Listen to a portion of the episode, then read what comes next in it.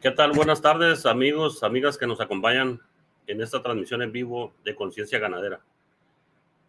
Esta vez nuestro anfitrión será el doctor César Ruiz, ya muy conocido por la mayoría, pero para los que no lo conocen, él es nuestro asesor en el Corral de Engorda. En esta ocasión trataremos el tema construyendo un organigrama funcional en la empresa ganadera.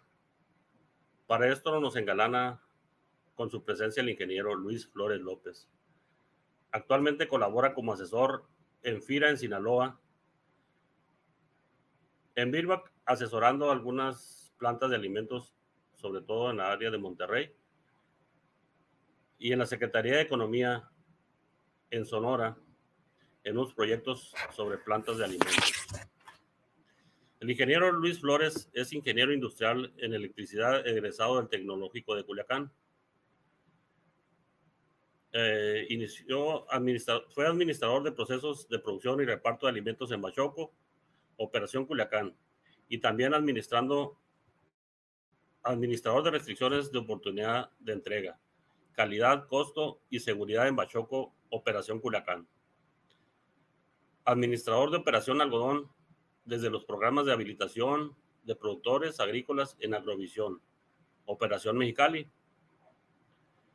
Fue operador de producción administrando cuatro plantas de alimentos, director de proyectos y compras en donde diseñó y ejecutó proyectos en las plantas de alimentos para bovinos en Grupo Su Carne. Y por último fue director general en Grupo Palaco. Actualmente es asesor y consultor privado. Eh, los dejo con nuestro anfitrión, César Ruiz.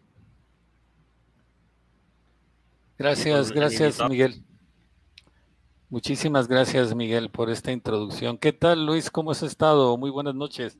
Muy, muy buenas noches, César. Este, un gusto estar de nuevo por aquí en Conciencia Ganadera con Birbac y agradecerles la, la invitación, por supuesto, a Birbac y a su equipo, a ti en particular, César, a Miguel que hoy nos, nos, nos, guía en esta, en, esta aventura. Este, y bueno, pues con un tema muy interesante, ya lo sabemos, ¿verdad? Ok, no, muchísimas gracias por acompañarlos, Luis. Pues todos estos años que tenemos de conocernos y pues sobre todo, no solo en el ámbito profesional hemos coincidido, sino pues que además, pues eres mi amigo, ¿no? Entonces, me da mucho gusto tenerte en esta tu casa de conciencia ganadera.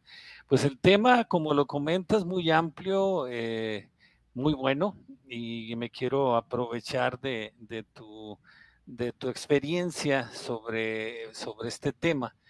Eh, para platicar sobre esta construyendo un organigrama funcional. Entonces quisiera empezar ahora sí por lo más básico. Luis, tenemos organigramas poco funcionales en las engordas de bovino. y si existen estos organigramas poco funcionales, ¿cómo podemos hacer para que los responsables de estas empresas de, engorda de bovinos se den cuenta de que son poco funcionales? ¿Cómo lo miden? ¿Qué, puntos tienen que evaluar? Claro que sí, César. Mira, eh, la afirmación como tal en cuanto a decir que tenemos un organigrama, un organigrama poco funcional en una o en otra entidad, este, pues más que hacerlo directamente, eh, es, es, es comentar que, que tenemos eh, estructuras organizacionales que están plasmadas en un organigrama de una engorda, este, y que en esa engorda seguramente tenemos síntomas o tenemos manifestaciones de que algo no está bien en la organización este, y que obedece a que hay un, área de oportunidad, un problema o una omisión a veces total de un, de un organigrama. ¿Cómo lo podemos, este, cómo lo podemos observar? ¿Cómo lo podemos, este, a veces eh, incluso decir, eh, percibir o intuir? Pero más allá, ¿cómo lo podemos medir? Bueno, pues lo vamos a ver principalmente en los resultados de esa empresa. Primeramente, que verlo en, esos resultados, pues de repente podemos empezar a preguntarnos, hay muchas variables que van a impactar el resultado económico de esa engorda. Pero cuando entramos entonces a hacer un análisis este, a detalle proceso por proceso, área por área.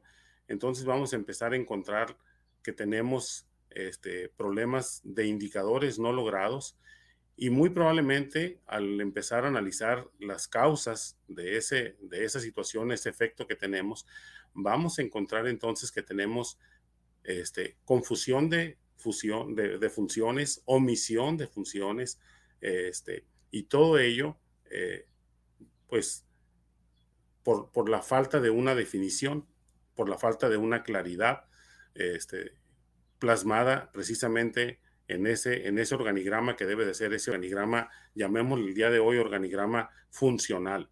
¿sí? Ciertamente, conocemos que la mayoría de los procesos de engorda son, son procesos que tienen vigencia y no son tan cambiantes, ¿verdad? Eh, sin embargo, siempre va a estar presente la exigencia, ya sea por situación externa del mercado y ya y, por querencia de, de, la dirección o de incluso a veces del dueño, pues a mejorar los resultados en la, eh, por, por productividad.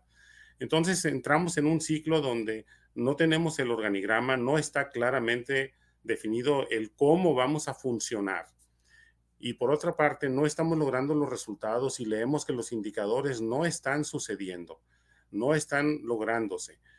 Este, y que hay una serie de síntomas que nos indican que desde el ambiente laboral y demás, que lo vamos a mencionar más adelante, entonces ahí es cuando nos llama la atención, ya estamos perdiendo dinero, ya estamos perdiendo este, eh, pues prácticamente teniendo eh, malos manejos, mortalidades, estamos teniendo eh, un, sinnúmero de defectos, ¿sí? y mm, entonces, entonces ya tendremos que ponernos a, organizarnos para asegurar y, mejorar la operación día a día y sus indicadores y, y más aún, pues si, si se trata de variables con alto impacto en el resultado económico, ¿verdad? Ok, Luis, entonces estos, esto que comentabas ahorita de, los resultados que tienen que ver con muchas variables, definitivamente, pero este, ¿qué, qué, cuáles serían los efectos? Eh, también comentabas sobre, sobre el ambiente laboral. ¿Cuáles son los efectos que más te han llamado la atención eh, en estos organigramas poco funcionales? Eh, además de los que ya nos habías comentado, ¿puedes decirnos otros, otros más en cuanto a la operación, la administración, los costeos, los costos de producción? ¿Qué otros efectos has visto en estos organigramas poco funcionales? Sí, mira, este, lo primero que vamos a ver es eh, ya, ya como, ahora sí como causa directa de, de esa problemática de indicadores no logrados y de afectación al resultado. Vamos a empezar a leer que hay este, omisión de, de, eventos importantes que debieron haber sucedido, omisión de decisiones importantes que tienen trascendencia en el negocio. Este, eh, muy común la frase es que yo pensé que tú lo ibas a hacer, es que yo, yo, yo supuse que lo ibas a, hacer tú y entonces este, nos, nos empiezan a quedar una cantidad de cosas desde, desde tamaño pequeño hasta tamaño de una gran trascendencia en la tierra de nadie. ¿sí? Eh, ahí cuando, cuando empezamos, si, empezar, si empezáramos a registrar en una bitácora las cosas en el día a día que están en la tierra de nadie, entonces sería un indicador muy bueno para decir, nos falta organización o no nos falta organización, nos falta eh, rediseñar la estructura organizacional o no nos falta hacerlo. ¿Sí?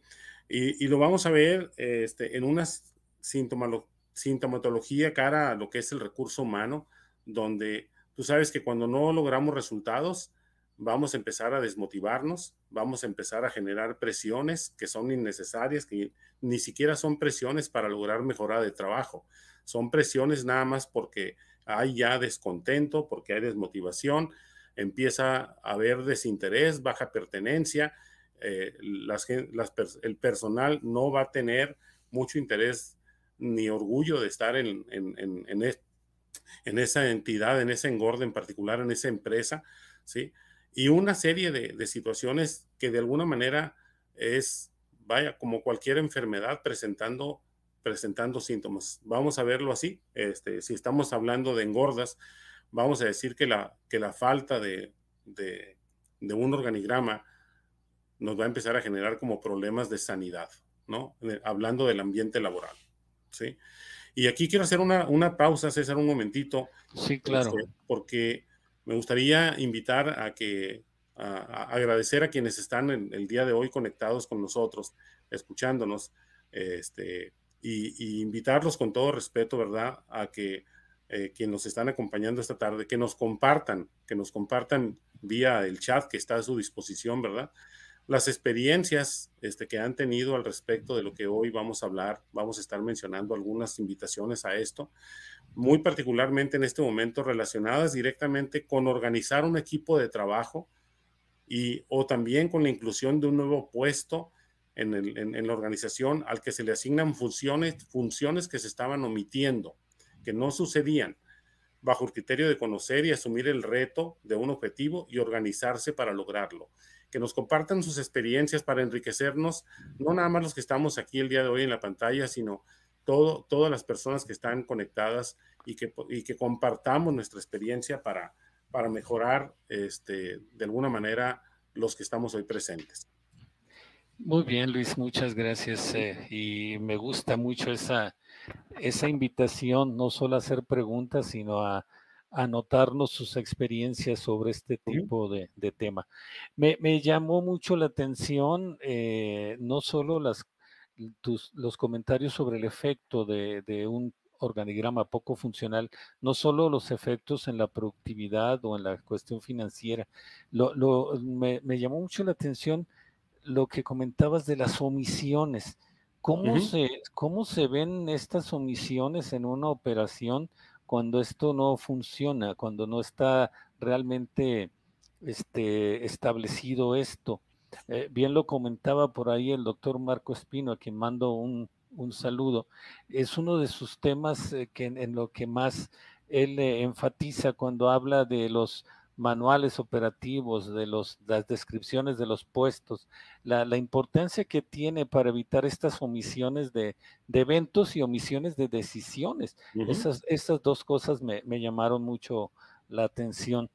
Este, ok, sin haber hecho una apología de las engordas que, que tienen eh, un organigrama poco funcional, pero que ya vemos que existen y cuáles son los efectos, ahora sí entremos en tema Vamos a construir este organigrama funcional, pero ¿qué sería en sí un organigrama funcional? Vamos entrando a, ese punto.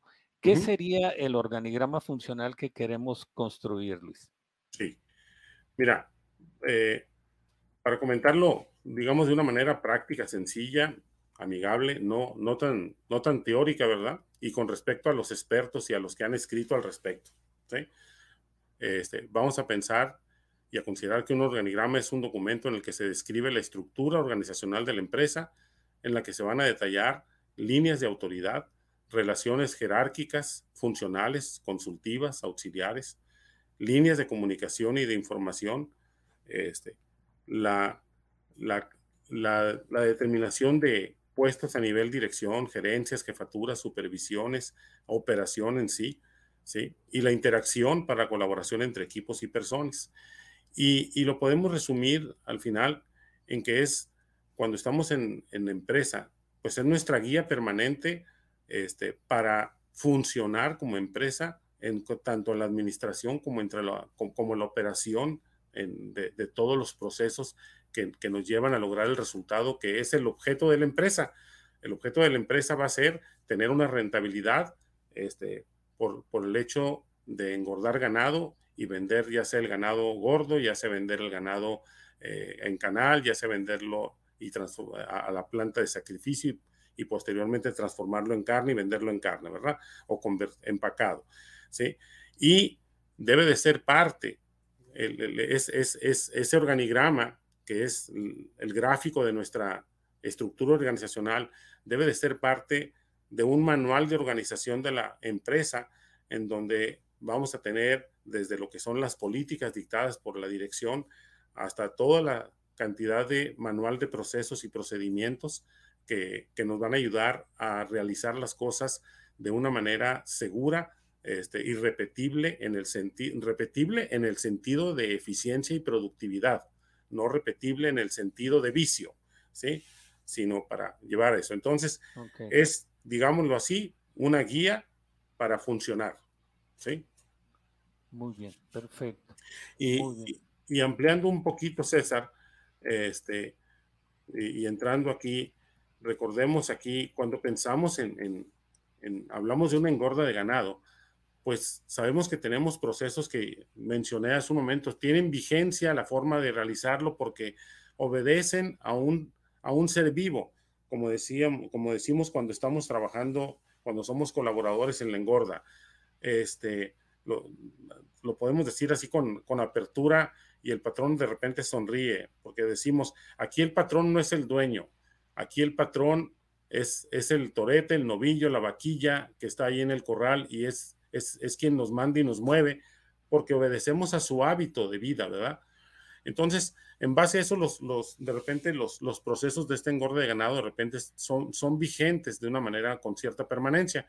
Y tenemos desde la compra de ganado, la recepción, rechazo, el acondicionamiento del ganado, el manejo, la alimentación, la producción de alimento, los inventarios de materias primas, la sanidad, la entrega del ganado a sacrificio.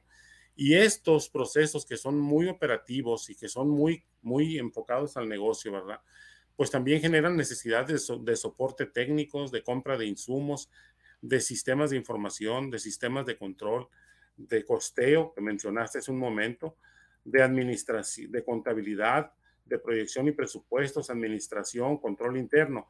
Y cada proceso requiere personal para ejecutar cada operación y supervisar en el hacer y en el resultado, para auditar y para analizar la viabilidad de la empresa y del negocio en todo momento.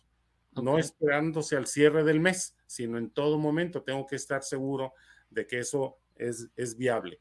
Entonces, cuando pensamos en una estructura organizacional para una engorda, ¿sí?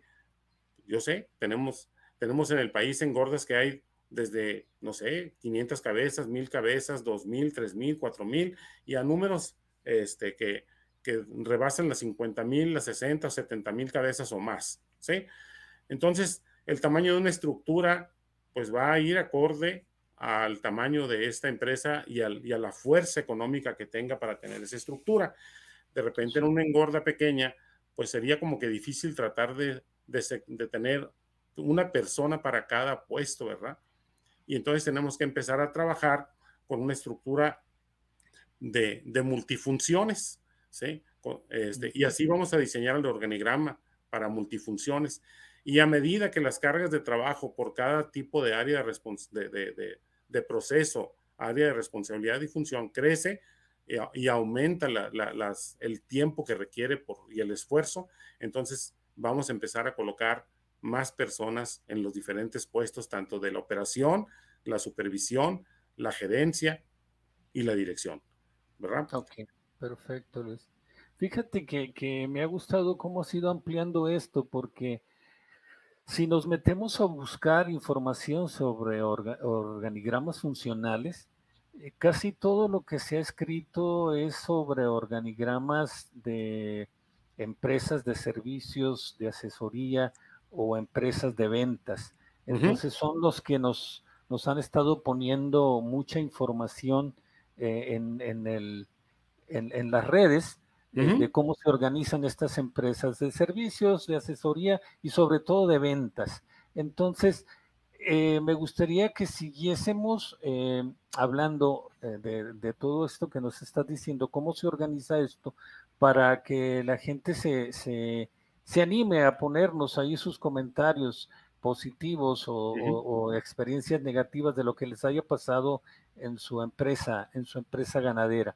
Este, y continuando con estos, con estos buenos ejemplos que nos estás dando, entonces me voy hacia en dónde surge la necesidad y, cómo surge esto esta, esta necesidad de tener un organigrama funcional.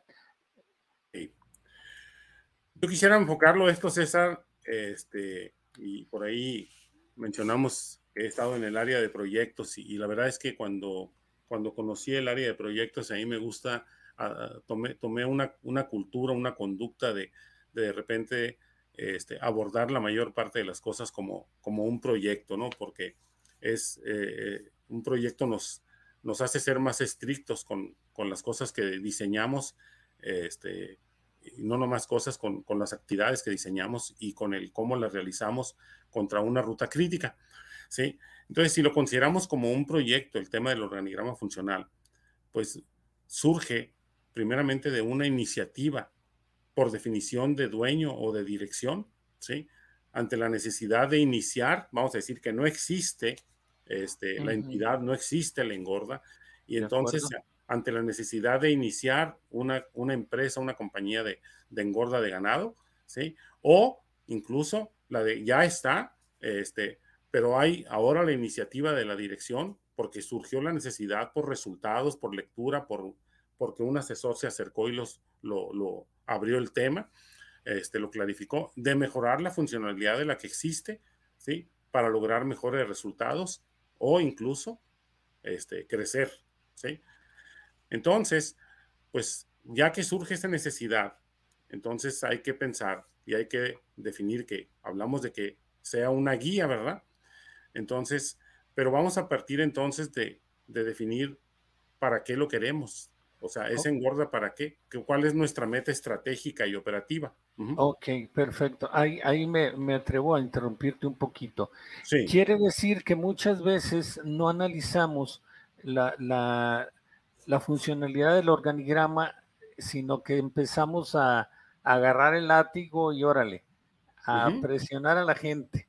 Este, si los animales se enferman, si no estoy ganando de peso adecuadamente, si no estoy teniendo una conversión alimenticia adecuada, este, empiezo a agarrar el látigo y a hacer unas jornadas de trabajo más extensas, excesivas, etcétera. No, e, e, e, eso sería entonces parte de, tu recomendación, Luis. no solo eh, eh, que analicemos cómo se está generando el trabajo, cómo se están eh, generando las órdenes mismas de trabajo y el seguimiento de, de este trabajo, ¿no? Sí, y ese, y ese punto que, que, tocaste ahorita, César, yo creo que eh, vital, o sea, muy, muy relevante.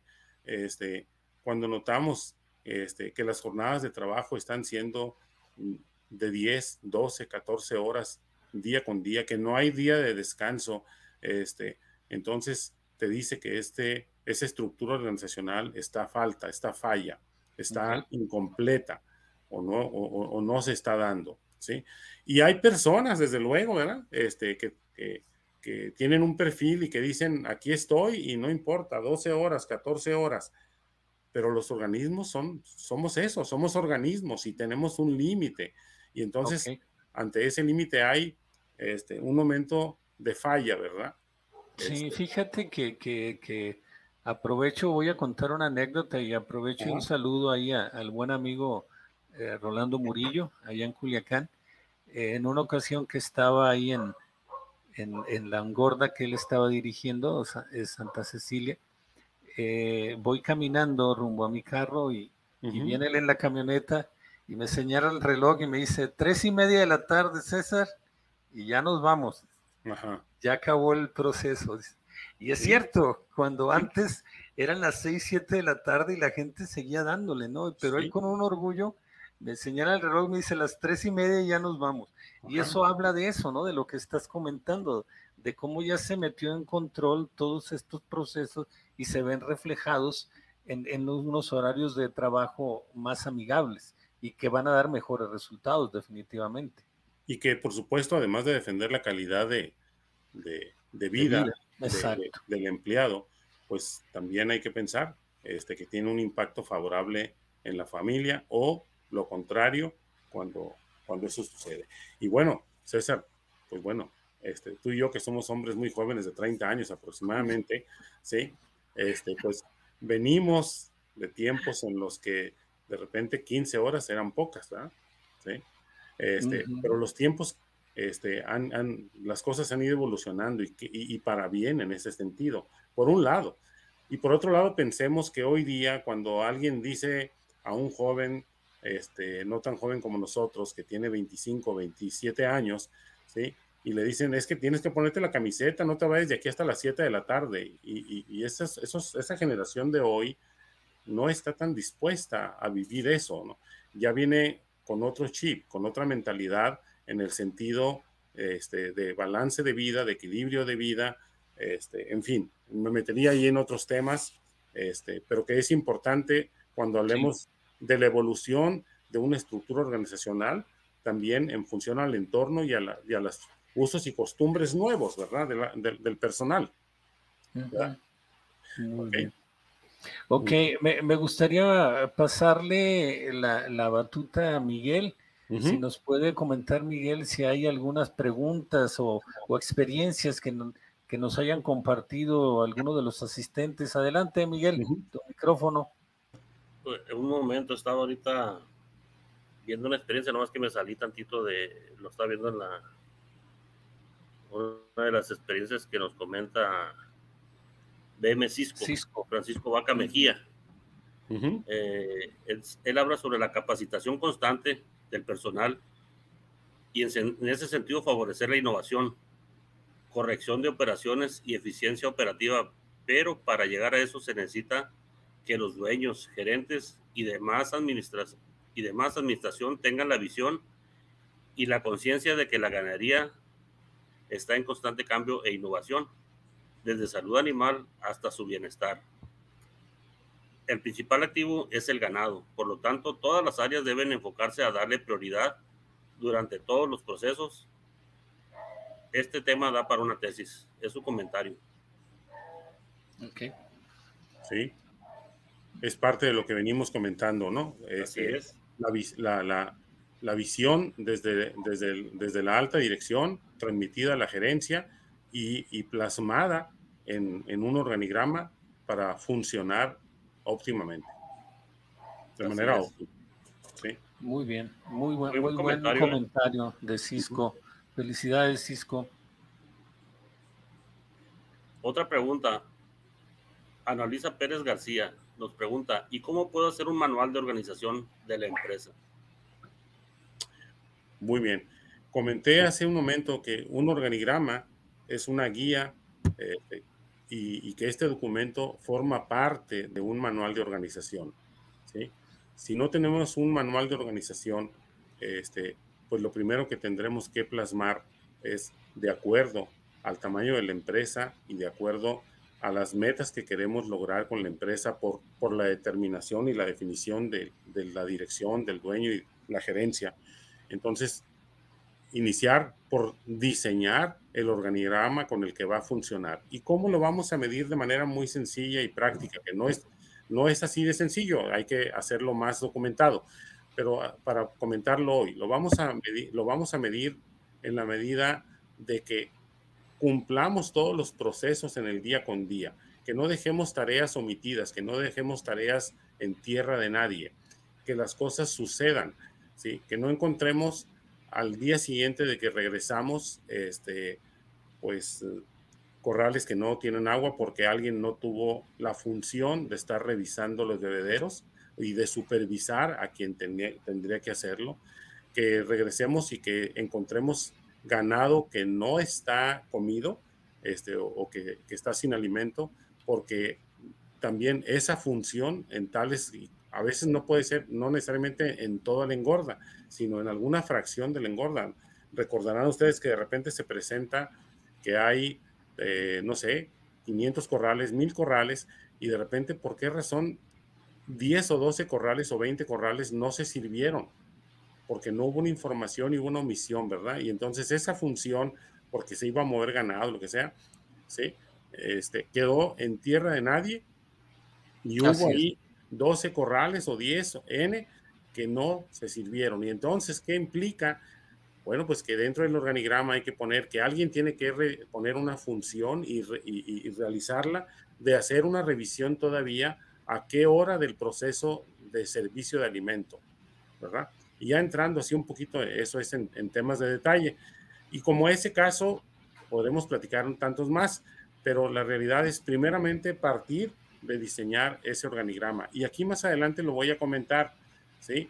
este, obvio, es necesario tener a alguien experto que apoye en el, y que ayude en, el diseño de ese organigrama. De repente en las engordas tenemos una expertise para, para recibir el ganado, tenemos una expertise para manejarlo, para poner un implante, pero no somos expertos en hacer este, y en, diseñar y en implementar un, un organigrama. ¿Verdad? Entonces, pues busquemos la ayuda, la, la, ayuda necesaria, la ayuda correcta y pongámoslo en marcha. ¿sí? Muy bien. Nos, eh, nos pregunta Rafael Ruiz, ¿qué hacer cuando el propietario de la empresa no se decide a mejorar el organigrama? ¿Qué podemos hacer en ese sentido? Rafael Ruiz, mira, este, todo, voy a platicar una anécdota, ¿no? Todo se logra, la variable es el tiempo y el tiempo va a ser en función de qué tan buen vendedor seas del concepto y de la idea y qué tanto insistas, ¿sí? Y qué tanto compruebes la viabilidad de lo que, de lo que se está planteando realizar, ¿sí? Este, no hay dueño peleado con la bolsa. Cuando las okay. cosas se las ponemos en pesos y centavos, hay más, hay más, más posibilidades de que se convenza, ¿verdad? Esa ha sido la experiencia en años. Este, uno se puede desesperar por no tener la firma de autorización o el sí ante la primera, ante la primera oportunidad, eh, pero la insistencia con, con, mejores, con mejores análisis nos lleva a una autorización. Bien, qué bien. Me gusta. Sí, a ver qué tan, qué tan bueno es vendiendo esa idea, ese, ese proyecto. Perfecto. Así es. Pedro Julio Jauregui Ortiz nos comenta, es un placer saludar a ambos, todo mi respeto y admiración a su calidad humana y profesional. Con respecto al tema, hoy de hoy considero que la cultura de trabajo, organigrama y el cumplimiento de objetivos. Sí. Okay. Pues un saludo por ahí también a Pedro Jauregui. Sí. Gerardo. Romero Vaca. Las empresas son empresas que por las personas que les integran. Si ese capital no se cuida, por más voluntad que se tenga, no funciona de forma correcta. Es su comentario. Totalmente de acuerdo, Gerardo. Este, sí, las empresas es. funcionan por, por el capital humano. Definitivamente el capital humano es importantísimo para que se genere esto. Octavio Leal nos comenta, hay que diferenciar entre las plantas de alimentos para giro comercial contra las plantas de alimentos para autoconsumo. ¿Tienes algo de experiencia en eso, ingeniero? Sí, claro. Sí, mira, yo, yo considero que diferenciarlas cara al, a la visión de negocio, nada más. Diferenciarlas en la forma de operar, este, tan, tan, es, tan es planta una como es planta la otra, este, y vamos a cuidar la calidad y vamos a cuidar los controles y vamos a cuidar todos los procesos para tener el alimento de más calidad, de la calidad óptima que cumpla con las especificaciones que el nutriólogo colocó en su fórmula, ¿verdad? Esa es la tarea de una planta de alimentos, ¿sí? Ya, y si es, si es para vender o si es para autoconsumo, ambas tienen clientes que van a a tener beneficios o lo contrario si el alimento no está adecuadamente elaborado. ¿Sí? De, de, las dos partes vamos a tener reclamaciones. Claro, o premios, Miguel, o premios. Yo he o tenido. Premio. Hay que ser positivo. claro que sí. sí. Muy bien, ok. No, pues gracias. Ah, otra más. Ajá. Eh, Sandy Lisbeth, buenas tardes es una señal de organigrama poco funcional cuando todo mundo hace de todo y todo urge. Saludos. Claro que sí, totalmente. Ahí estaba. lo, que, lo que verdaderamente urge, Sandy, es realizar la estructura organizacional y plasmar, plasmarla en el organigrama y funcionar como lo indica ahí, ¿no? Y estar adecuándolo, estar evolucionándolo, estar, este, de repente, nos cambian una práctica, de repente nos cambian una norma y, y tenemos que adecuarnos para, para que las funciones estén acorde a esa normatividad. Entonces, eh, es un reto, pero tenemos, tendremos beneficios. Muy bien. Perfecto. Sandra Nieto nos comenta, la comunicación efectiva entre dirección, gerencia y operativa es básica. Hay muchas malas experiencias por una indicación dada y mal interpretada. Sí. O mal, supervisada también se pudiera hacer. Sí.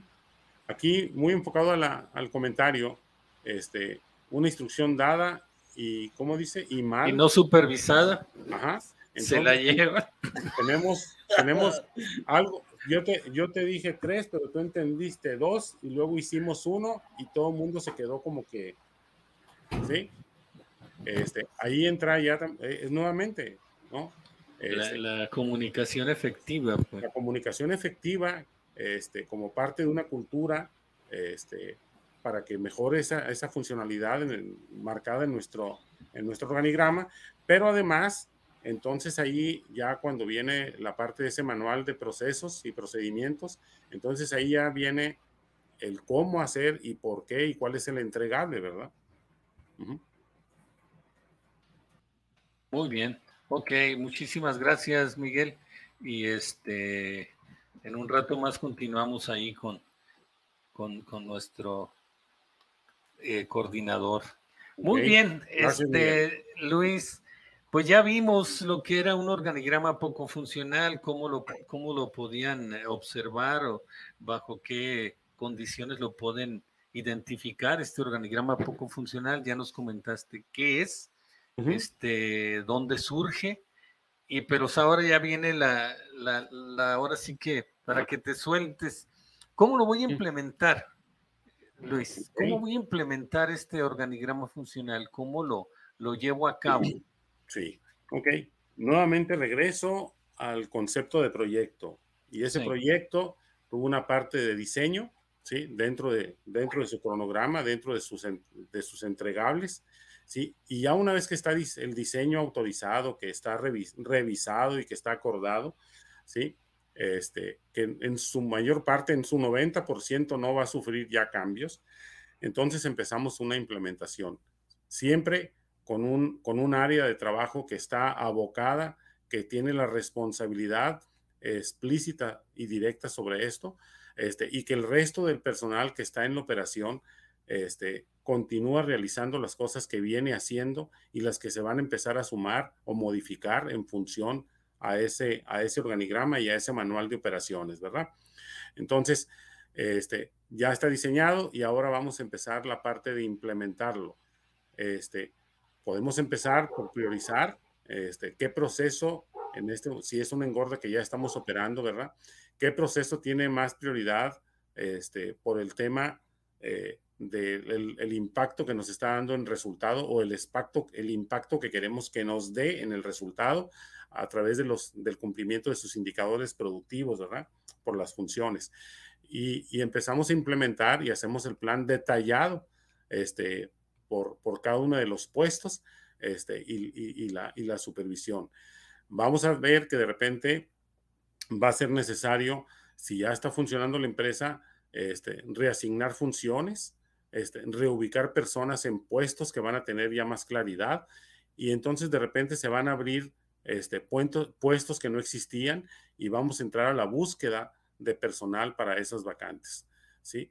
Somos somos defensores de, el crecimiento de una persona que ya está en la empresa, este, pero también somos defensores del crecimiento y, para crecer necesitamos tanto los que están en la empresa como alguien que, trae, que viene de fuera y que nos viene a enriquecer este, con, las experiencias aprendidas, ¿verdad? ¿Ok? Entonces, eh, ya estamos hablando de priorizar eh, y estamos hablando nuevamente de organizar el, el qué proceso primero y el qué proceso después para ir acomodando todos los puestos que están marcados en el organigrama y empieza cada, cada, cada, cada puesto y cada función que se va implementando desde, los, desde el primer día tiene que empezar a tener una revisión, una supervisión de que eso está sucediendo, una confirmación por documento, por evidencia, este, por, por revisión de más, ¿no? Entonces, cuando está, vamos implementando la función, vamos implementando la supervisión y esa supervisión va a empezar a necesitar ayuda en recursos que antes no se solicitaban, va a empezar ayuda en, en soporte técnico para mejorar algunos aspectos que antes no lo estaban notando, en fin, y empieza, vamos a decir la palabra así, como una especie de revolución, ¿sí? De cambio, de mejora, ¿sí? El proceso de implementación de un organigrama, este, pudiéramos pensar que lo podemos agilizar hasta cierto punto, ¿sí? Pero por otra parte, recordemos que hay ciertas situaciones que son de naturaleza, que requieren un tiempo para adaptación de las personas, ¿sí? Este, que en función de la, de, la inducción, de la capacitación que alguien mencionó ahorita en sus comentarios y de la cultura que se vaya integrando en la empresa, se va a poder agilizar y lograr en menor tiempo. ¿sí? Este, y, recalco la importancia, ¿no? Este, eh, de proceso por proceso hasta cubrir la totalidad y, recalcar la importancia de que habrá un equipo de trabajo dedicado a realizar esta implementación y ser apoyo de la operación y de la administración hasta que se concluya esa fase de implementación y de evaluación de lo que ya está implementado. Por decir evaluación, puedo ya decir el término también de auditar que lo que ya implementamos está sucediendo y está logrando el resultado que esperamos. ¿sí? Y aquí hago una pausa para invitar también de nuevo que nos compartan en el chat quienes han, de quienes están presentes hoy con nosotros esta tarde, quienes han participado en un equipo, ya sea como dirigiendo o como partícipe de, recibiendo el apoyo para implementar un nuevo organigrama y nos enriquezcan con su experiencia. Y cuando hablo de un, nuevo organigrama, no hablo del organigrama total de la empresa. A veces puedo hablar del organigrama del área de, del área de manejo o del organigrama del área de sanidad o, del control de inventarios o de la producción de alimento, ¿sí? O del organigrama que de repente se nos olvida, es quién procesa la información y la cierra todos los días, ¿no? Para poder que lo que estamos haciendo tengamos la certeza de que está teniendo un resultado a favor o no lo estamos logrando. Información, ¿sí? Ok, perfecto. Me gusta ese comentario, Luis, porque ¿quién genera la información? Y luego viene quién la va a analizar, quién la va a interpretar y el otro, el otro brinquito, ¿no? ¿Qué decisiones van a tomar sobre ella? Porque no por tamaño de empresa se están haciendo bien el uso de la información. A veces generamos información porque el organigrama así no lo pide. El reporte para acá, el reporte para allá, pero cuando analizas eh, quién la interpreta y sobre todo qué decisiones toma o voltea para atrás, qué apoyos requieren los que están generando la información para que esto que me están reportando se mejore. Y uno ve que, que en la mayoría de las empresas es entrego mi reporte, entrego mi reporte. ¿Quién lo analiza? ¿Quién sabe? ¿Qué decisiones toma? ¿Quién sabe? ¿Qué apoyos genera sobre esas necesidades de mejora? ¿Quién sabe? Pero es una reportitis, ¿no? Que, se tiene. Entonces viene el brinco de lo que, que hay que mejorar con la entrega de reportes, de la entrega de la información que estás comentando. Así es. Buen punto. Y, César, cuando entramos a esto, entonces pensamos que, eh, y llegamos al tema, de que además del organigrama de quien está operando y supervisando y gerenciando y el organigrama de quien está administrando, entonces hay necesidad de unas partes del organigrama que no me gusta el término, este, pero que es un apoyo, dicen, dicen en las, en las corporativos y en las empresas, es un staff, ¿sí?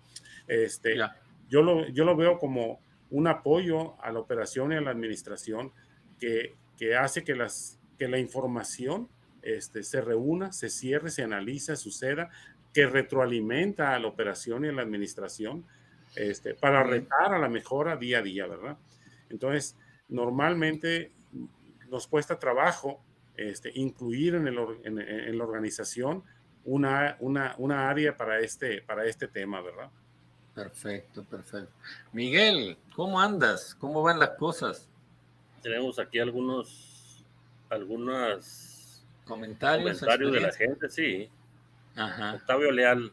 Octavio Leal nos comenta, de igual manera, plantas de alimentos que el organigrama está más enfocado para los sistemas de gestión de la calidad contra las plantas dedicadas exclusivamente a la producción.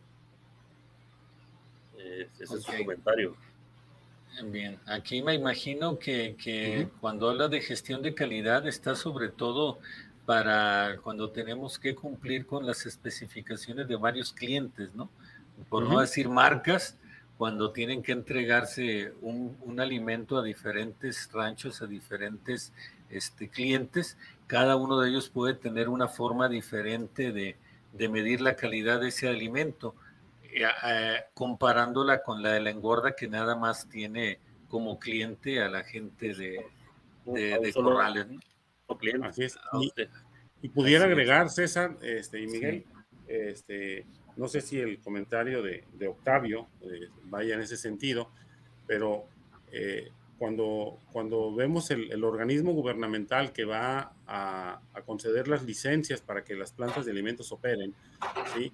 La, planta de alimentos que va a expender alimento al público, ¿sí? Este, tiene muchas más restricciones y, es, es más exhaustiva y más a detalle la auditoría y la revisión de esa planta que de una planta que es para autoconsumo. No, no están exentas ninguna de las dos de estar este, revisadas y que tengan que emitir y que tengan que tener una licencia. Este, pero la que va a expender alimento definitivamente va a ser con mucha más precisión y atención y detalle. ¿sí? Claro. Muy bien, perfecto. Comentábamos en una, ocasión comentábamos que si que si el, la engorda que tiene su propia planta pudieras preguntarle a o pudieras eh, preguntarle a o tuvieras otra opción de comprar a, tu propia planta lo hicieras o, o, estarías contento con lo que te están entregando, ¿no? Entonces, eh, creo que pues a muchas veces le salimos debiendo a la engorda, la planta que de autoconsumo, que pudiera mejorar sus procesos y todo ese, ese detalle, ¿no? Sí, sí tienes razón, tienes razón, Miguel, porque eh, en el autoconsumo lo, lo, miden desde, desde la hora de que están haciendo la lectura, ¿no? a qué hora se hace, cómo se hace, cómo, viene la orden de reparto, cómo, cómo entregan el alimento, si lo están entregando en los kilos que se le pidieron, si lo distribuyen adecuadamente, si no desperdician, eh, si tratan bien las instalaciones. Y, hay, y tienes razón, hay veces que cuando uno hace esa pregunta tan dura y tan directa, oye, si tú pudieras conseguir otro, eh, otro proveedor de alimentos, ¿se lo seguías comprando a, este señor y hay, hay gente que dice, yo sí lo compraba por fuera, ¿no? Se genera este, una ya, sí, y, y, pues hasta cierto sentimiento entre esas dos personas, pero eh, ese ejercicio sí lo he visto y es, y es bueno este, para, para realmente ver cómo está tu cliente interno con respecto a tu trabajo, ¿no? Pero aquí está un tema interesante antes de pasar ahí al de, al de Olivia, Oliva. Este, ¿Dónde está la falla este, en la estructura organizacional que provoca esa situación? ¿Sí? Eh, y estamos en este tema. ¿sí? Oye, este, no, hay no, hay, no hay trabajo en equipo entre quien está alimentando y quien está produciendo el alimento. ¿sí? Eh, hay dos bandos. Este, no hay liderazgo, este, no están claras las relaciones cliente-proveedor, este, no, está no está transmitida de dirección y a gerencia este, el trabajar en equipo, sino que de repente, de repente encontramos empresas que... que sí, sí, claro, y, hasta nos da la impresión que se propicia, ¿verdad? ¿No? Sí, este, ¿verdad? Eh, entonces, eh, esto que se comenta definitivamente vamos a ir a encontrar una alternativa de solución al momento de revisar nuestra, nuestra estructura organizacional. Este, y si nos adentramos un poco más, vamos entonces a ver este, quiénes son las personas, qué perfiles tienen y si está acorde a lo que está requiriéndose en el puesto de esa estructura, ¿verdad? Este, posiblemente, voy a adelantarme un poquito, esa persona que está recibiendo ese alimento lo está recibiendo con con materia prima de mala calidad ¿sí? Este, y entonces eh, la persona que está decidiendo las compras no lo está haciendo correctamente, no está preparada para ello, este, o, no, o, hay una omisión y, es una tierra en nadie y de repente alguien dice, pues, me toca comprar. ¿sí? Entonces, eh, hay, hay un análisis por, por, realizar cara hacia la estructura organizacional cuando tenemos ese tipo de problemas. Muy bien, muy bien. Muy bien. Había por ahí. Ah, bien. Águeda Oliva. Eh, dice que nos comenta, administración en engorda de 2.000 cabezas aproximadamente. En cuanto a su experiencia, ¿cuál sería un organigrama ideal para este tamaño de empresa? Contando desde personas de administración hasta el médico pasturero vaquero o vaquero. ¿Cuánto? Este, yo no quisiera responder ahorita una, una pregunta tan seria, este, porque la respuesta merece un respeto muy, muy, muy importante. Este, pero, pero con gusto invitaría a que ahí está mi correo, lo están poniendo en este momento, este, y, y, me ofrezco ahí a, a, que me pudiera mandar un correo este, y establecer la comunicación y, y, discutir así muy a detalle el punto para, para no cometer un error, porque eh, considero que esta plática es más tanto general, este, pero sí puedo de manera general responder que 2.000 cabezas ya merecen un respeto, ya tiene un valor de inventario importante este, y ya tiene una cantidad de cabezas a venderse mes a mes. ¿sí? Y esto, este, si queremos lograr el, mejor indicador productivo y la mejor rentabilidad, este, va a requerir este, las personas especializadas para ello. Un repartidor, sí, es suficiente. Este, eh, ¿Qué equipos para producir el alimento, hablando de, que sean los, los, convenientes y suficientes. Y lo más importante es, este, oye, una persona este, puede atender la parte de sanidad o puede atender la parte de manejo. Voy a declararme que no soy experto en engordas, pero voy a dar una opinión y a reserva de que César me corrija que él sí es experto en engordas. Este, yo preferiría que la persona que estuviera a cargo estuviera muy enfocado al manejo este, y a la alimentación. ¿sí? y tener un apoyo externo para el tema de la sanidad, con, uno, con un ojo y una, una, una disciplina en la, en, la, en la parte clínica del ganado, este, para que con el personal interno podamos lograr el resultado esperado por manejar oportunamente el ganado y por alimentarlo correctamente. Y la parte sanidad, este, la veamos este, ya más bien con, con, un, con un asesor externo. ¿no? Y, y, y, el mercado nos ofrece eso, ¿eh? a través de los mismos laboratorios, a través de los distribuidores de los fármacos y demás. No sé si me equivoco, César.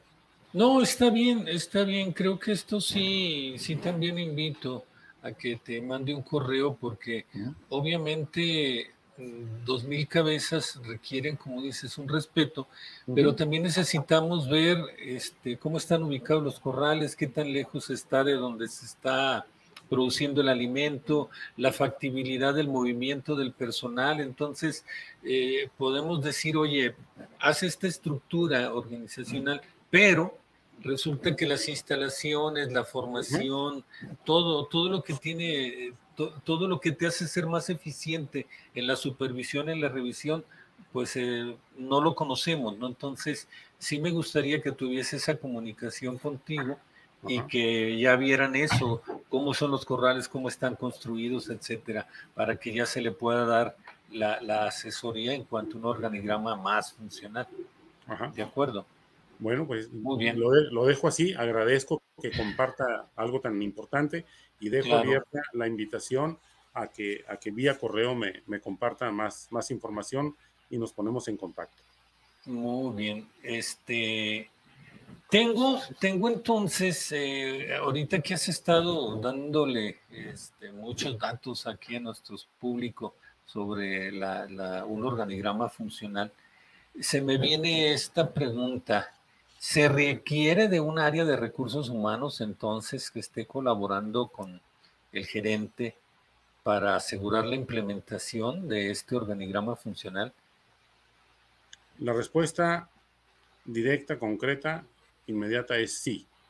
Sí se requiere de un área de recursos humanos. Habrá lugares en los que lo van a llamar de otra manera, desarrollo, vamos a llamarla generalmente recursos humanos.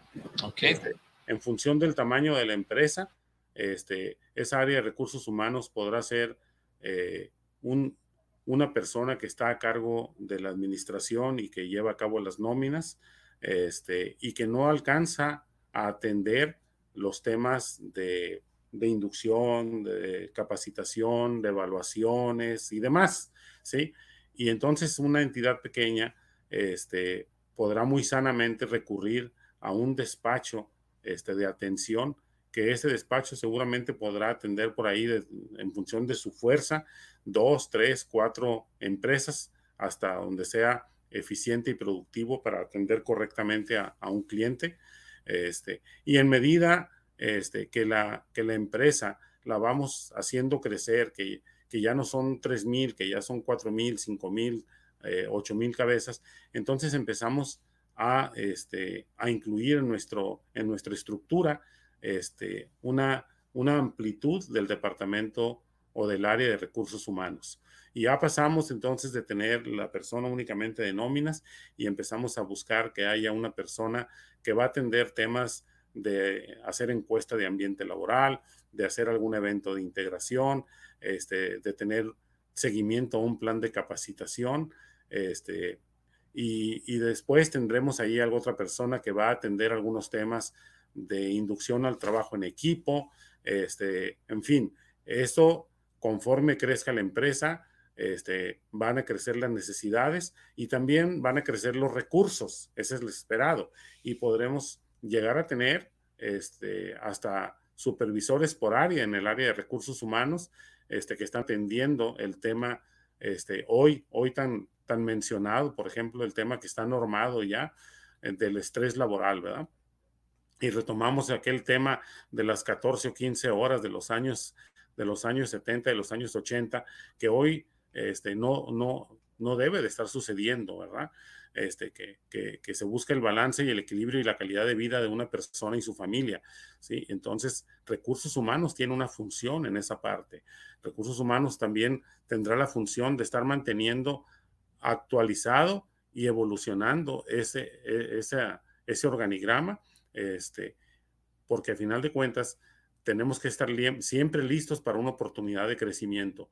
Normalmente este negocio de la engorda crece por determinación y mayormente crece por oportunidad, ¿sí? Y cuando las empresas no están listas para tomar la oportunidad, pueden intentar crecer este, y pueden obtener un resultado, posiblemente no el óptimo, pero tenemos que trabajar en asegurarnos que vamos a pelear y que vamos a trabajar organizadamente, organizadamente para lograr el resultado óptimo aún en ese crecimiento. ¿sí? Ay, no tenía, no tenía por ahí el, micrófono. Sí, hay demasiados ruidos externos y hay que estarlo apagando. Muy bien. Ok, Luis. Eh. César, aquí de nuevo quisiera, quisiera invitar este, eh, nuevamente a, la participación este, de, quienes nos acompañan el, día de hoy, este, en referente a, a quién, quién, quién ha participado o quién ha impulsado este, la, en, la, creación o en la, de, un, el diseño la implementación de un organigrama.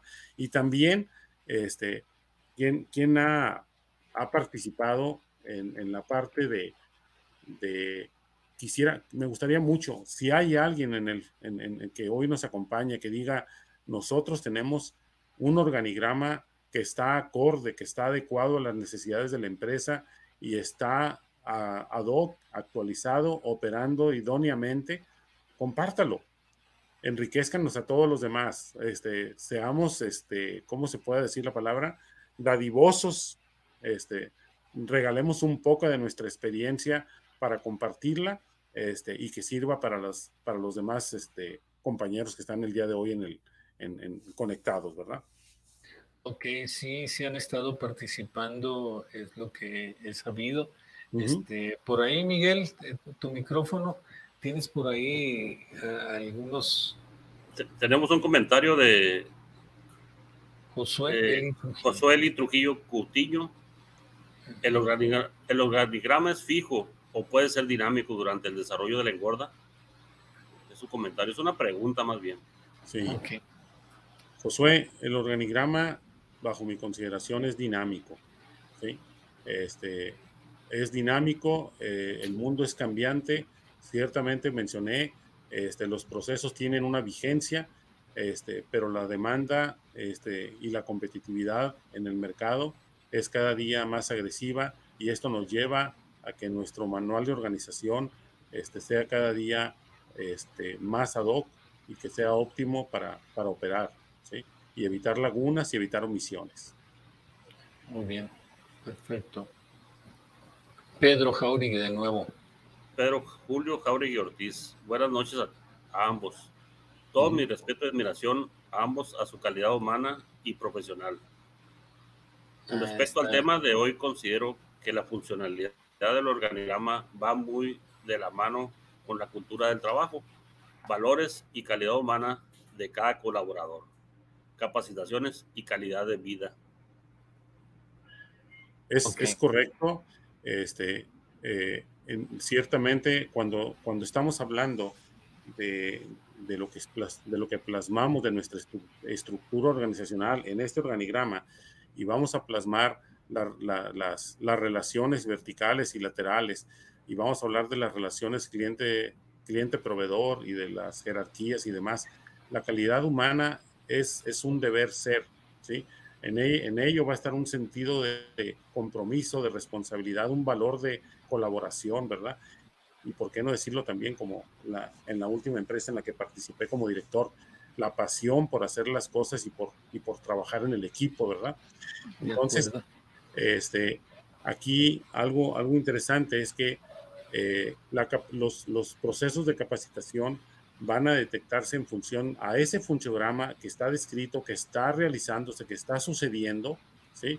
Y por otro lado, este, por una parte tendremos los aspectos técnicos que cada día hay que mejorar y que hay que capacitar al personal, y por otra parte, los aspectos de mejora de, de, aptitud respondiendo a una, a una mejor calidad de trabajo y una mejor calidad de vida en el día con día, ¿verdad? Y calidad del, del trato a nuestros animales que están en el proceso de engorda.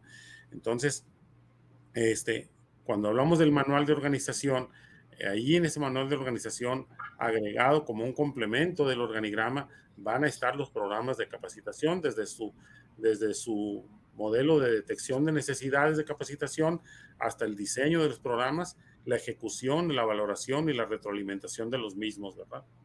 Sí. Un saludo también por ahí para, Eh, nuestro amigo Gerardo Escobedo Fuentes. Buenas tardes, gusto saludarlos los tres. Igualmente, Gerardo, gusto saludarlos. Veo que nos ves desde, desde el otro lado de la frontera. Como experiencia, les comento que llegué a una empresa ganadera en Corral de Engorda y teniendo una base de 15 vaqueros revisores en Corral, Ben Riders, no se lograron los objetivos ni de salud animal ni los parámetros de producción. Este, se empezó a definir funciones, revisiones y de las mismas mediciones y evaluaciones para conocer dónde estábamos y se tuvo que depurar. Y algunos elementos de algunos elementos y otros se depuraron ellos mismos. Al ver que los antiguos modos y vicios de trabajo no se no era funcional ni para ellos ni para la empresa y logramos los objetivos y parámetros con un 60% del, del personal antiguo Hoy en día estamos enfocando a la planta que se quedó y a los nuevos contratados con capacitaciones, integración de lineamientos y objetivos. En resumen, lo que no es medible no es reconocido, no es conocido y mucho menos alcanzable.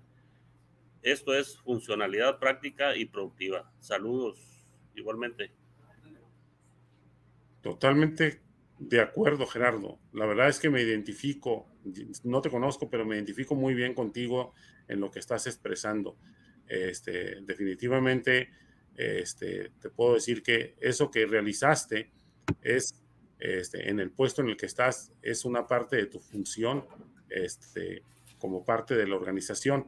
Y, seguramente este, hayas puesto un plus, ¿verdad?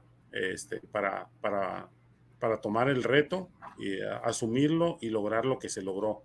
Este, ahí está implícito lo que mencionó hace un momento eh, dos personas anteriores hablando de la calidad de las personas.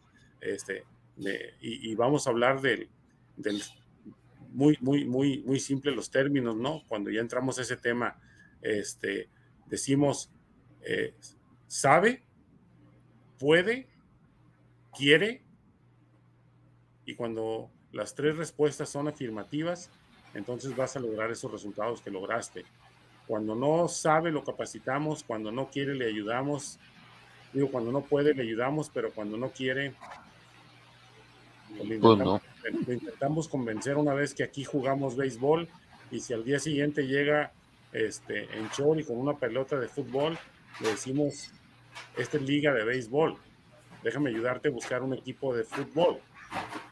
¿Sí? Y lo ayudamos, ¿verdad? Lo ayudamos, es parte de nuestra tarea, humanamente, calidad humana. ¿Sí? A veces en la misma empresa hay equipo de fútbol, ¿ok? sí. ¿Ok? Es metáfora, ¿eh? José Antonio Pérez nos comenta, importante vertebrar las situaciones cliente-proveedor en temas de solicitud y exigencia a lo requerido, en un papel importantísimo en temas de calidad de ingredientes. Totalmente correcto, José Antonio. Este, hace un momento tocamos el tema por ahí, este, cuando alguien mencionaba, este, si llegamos a ese corral y le preguntamos el de alimentación, ¿comprarías alimento por fuera si tuvieras la oportunidad? Este, y, y si entonces nos vamos a preguntarle a quien produce el alimento, ¿comprarías tú otra materia prima? ¿Sí? Y entonces el punto es que vamos a llegar a una decisión que está tomado, que está tomada por alguien en el organigrama que tiene la función de comprar óptimamente, de comprar el mejor producto con el mejor precio para que quien produce el alimento ofrezca el alimento puesto en el comedero al mejor costo, ¿sí? Entonces, si eso no se está logrando, se va a ver en los indicadores de ese puesto en particular o de esa área en particular, ¿sí? Y entonces vendrán los cambios dentro de la estructura organizacional. Puede ser un tema de perfil, puede ser un tema de definición, puede ser un tema este, en muchos sentidos, ¿verdad? Este, pero recaemos a lo que es el manual, a ese manual de organización y que si algo no se está cumpliendo, lo llevamos a que sí suceda. ¿sí? Muy bien, muy bien. Gracias, Miguel. Ya este, al rato nos vemos para el último corte de, preguntas. Ya casi, ya casi nos vamos. Este, una, una sesión mucho, muy interesante. Eh, y me gusta mucho este, trabajar en la última sesión, Luis, sobre la famosa eh, eh, asociación de ideas.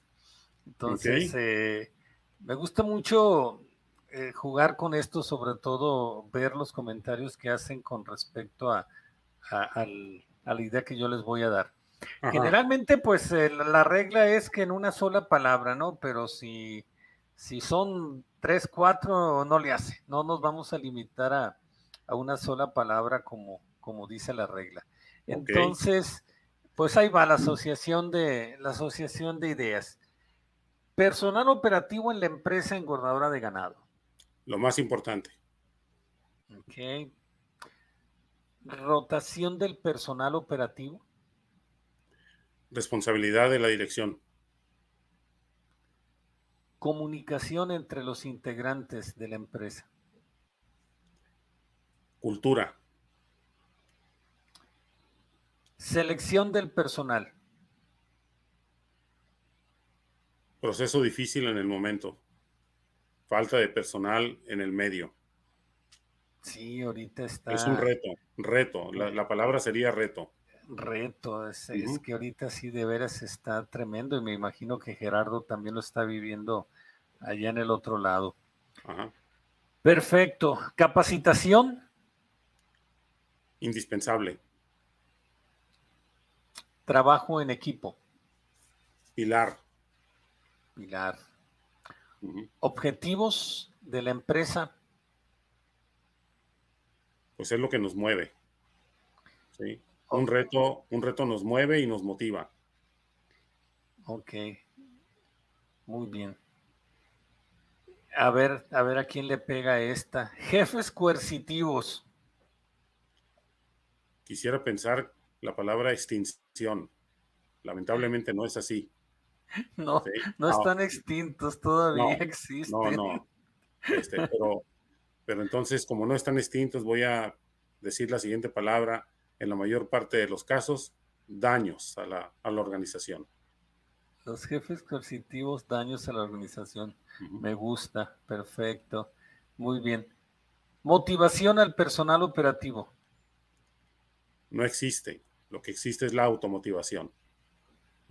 Ok, bien. Por asumir retos y compromisos y logros. Muy bien. Entonces me, gustaría, eh, porque una pregunta que tenía preparada, pero veo que, lo has estado describiendo mucho ya la organización funcional, el organigrama funcional. Este, habla, iba, iba a preguntarte sobre los objetivos de esto, pero vamos a entonces a, a, dejar, a dejar esa pregunta que tenía aquí. Y me gustaría que tocáramos algunas de estas palabras que solté en la asociación de ideas. Por ejemplo, este, la del trabajo de equipo. Ajá. Que, nos, que, nos, que, nos, que nos comentes esto en un organigrama ya funcional. ¿Qué beneficios voy a tener en el trabajo de equipo? Vas a tener, vamos a tener resultados, este, vamos a tener logro de resultados, logro de, los objetivos por, trabajo en equipo y va a ser un, logro, no, no va a ser casual va a ser un logro que va, que va a poder repetirse de manera este, permanente y sobre todo además este, en proceso de mejora. ¿sí? Eh, hace un momento eh, por ahí una persona comentó de una problemática con la detección, ¿verdad? Este, definitivamente mucho de lo que debe haber trabajado, asumo, tiene que haber sido con el tema de lograr establecer un trabajo de equipo para, para, que, para que eso que está ahí sucediera, donde hubo un, líder que transmitió el reto y transmitió el objetivo, este, retroalimentó a su equipo este, para que eso sucediera, ¿sí?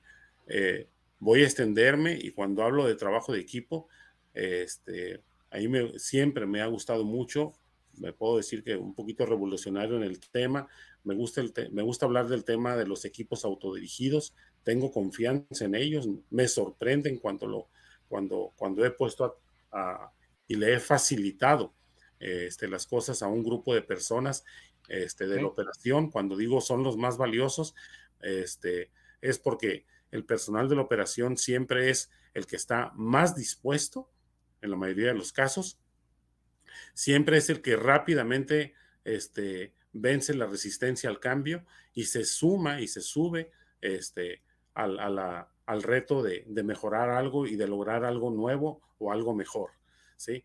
Y, rápidamente adquieren el tema del trabajo en equipo.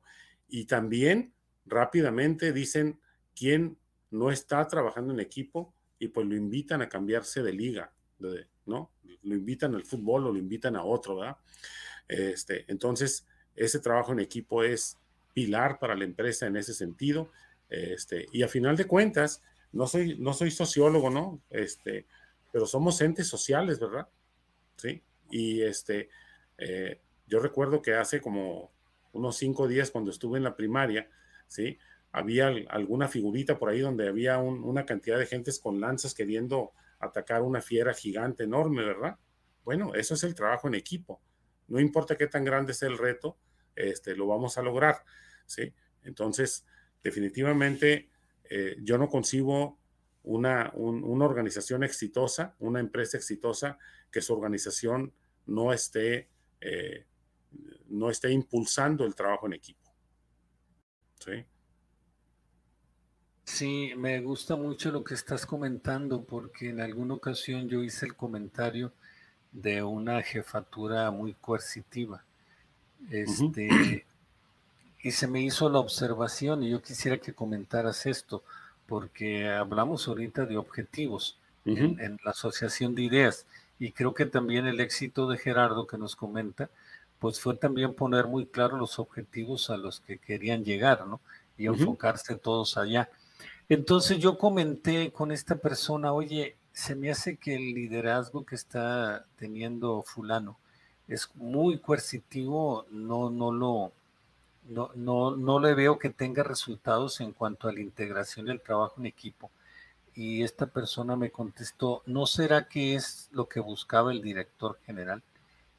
¿Quién es entonces responsable de cambiarle al director general esa, esa visión?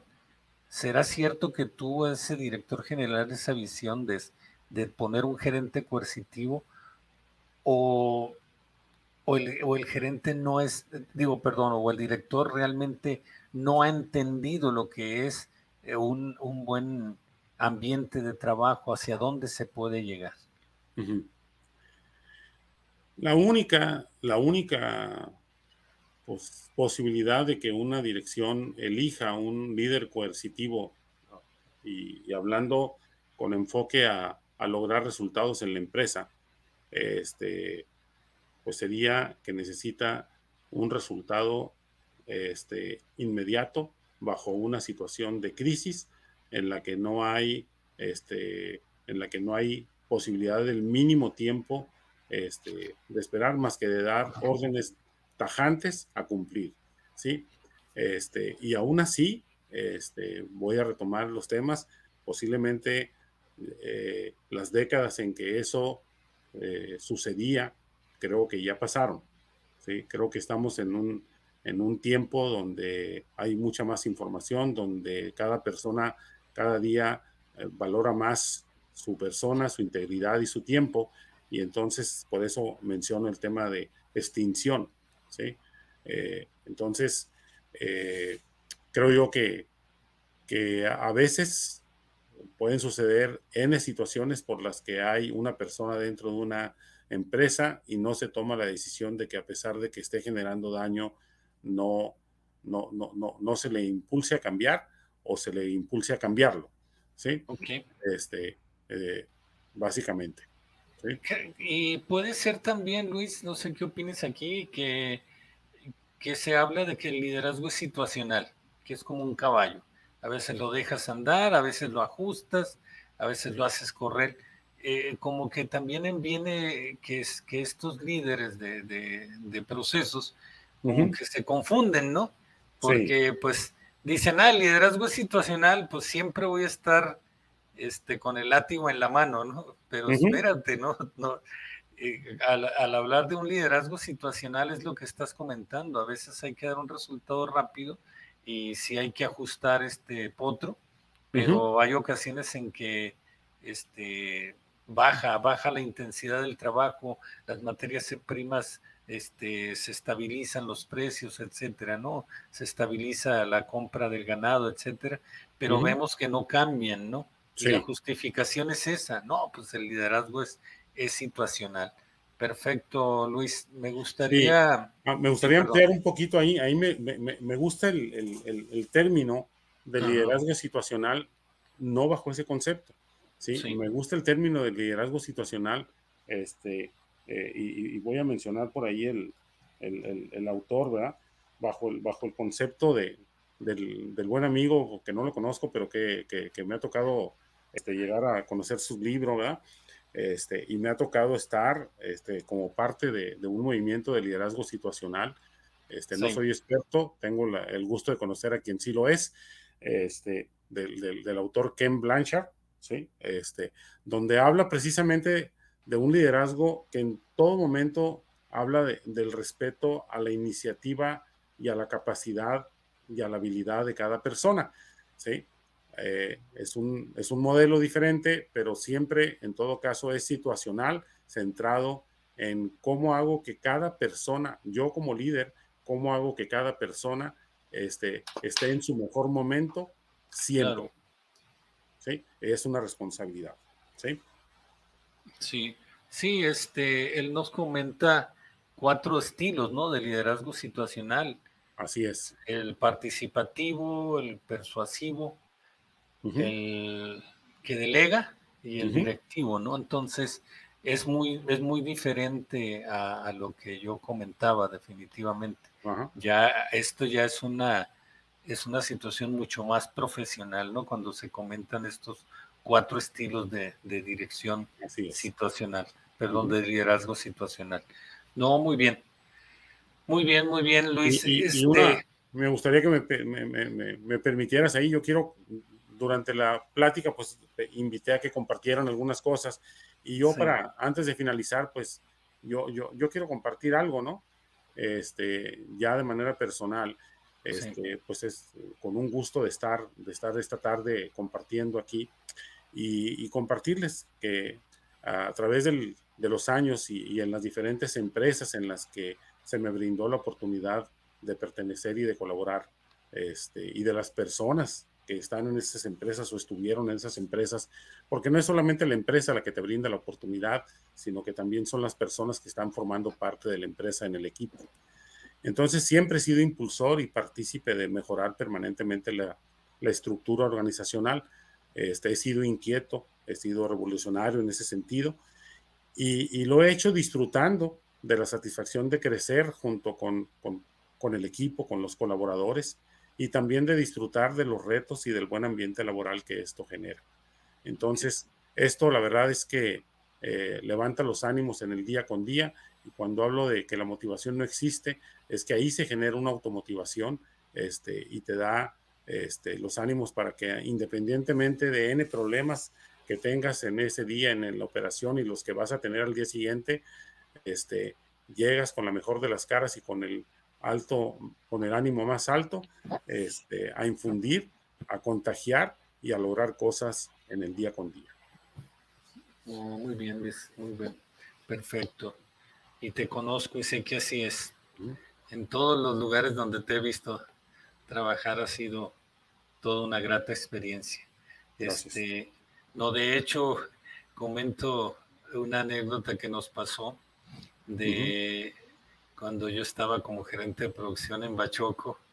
Hubo por ahí una, ahora sí que actitud coercitiva que tuve con uno de los médicos y recuerdo que entraste a mi oficina y, y sí me hiciste ver como buenos amigos que, lo que la forma en que yo estaba llevando las cosas no era lo más adecuada siempre tengo esa, esa, esa anécdota que platicar, ¿no? Porque me dijiste por esto, por esto y por esto.